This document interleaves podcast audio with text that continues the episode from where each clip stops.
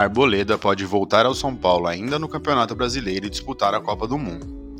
Todas as atenções do São Paulo encontram-se na grande final da Copa Sul-Americana, contra o Independiente Del Valle em Córdoba, na Argentina, no dia 1 de outubro.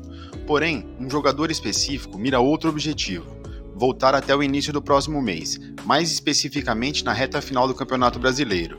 Arboleda vem surpreendendo a todos com a sua evolução no tratamento da grave lesão que sofreu no tornozelo, podendo até mesmo disputar a Copa do Mundo no Catar no final do ano. Além disso, profissionais ligados ao clube acreditam que o atleta possa entrar em campo ainda pelo Campeonato Brasileiro, nas últimas rodadas. O jogador não atua desde o mês de junho, quando sofreu a lesão no tornozelo esquerdo.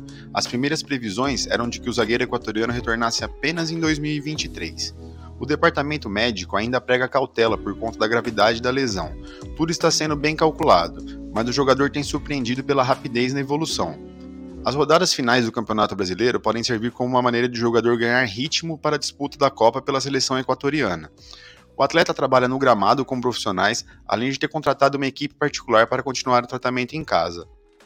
Arboleda enxerga como única a possibilidade de poder disputar uma Copa pela seleção do Equador, e isso serviu de motivação extra para o trabalho em dois turnos, o que pode colocá-lo em campo antes mesmo da Copa, ainda pelo tricolor.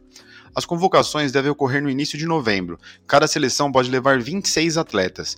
E você, torcedor, acha que o Arboleda volta a tempo de reforçar o São Paulo e disputar o Mundial? Sua opinião é muito importante. Deixe nos comentários, deixe seu like e nos siga para mais notícias do tricolor.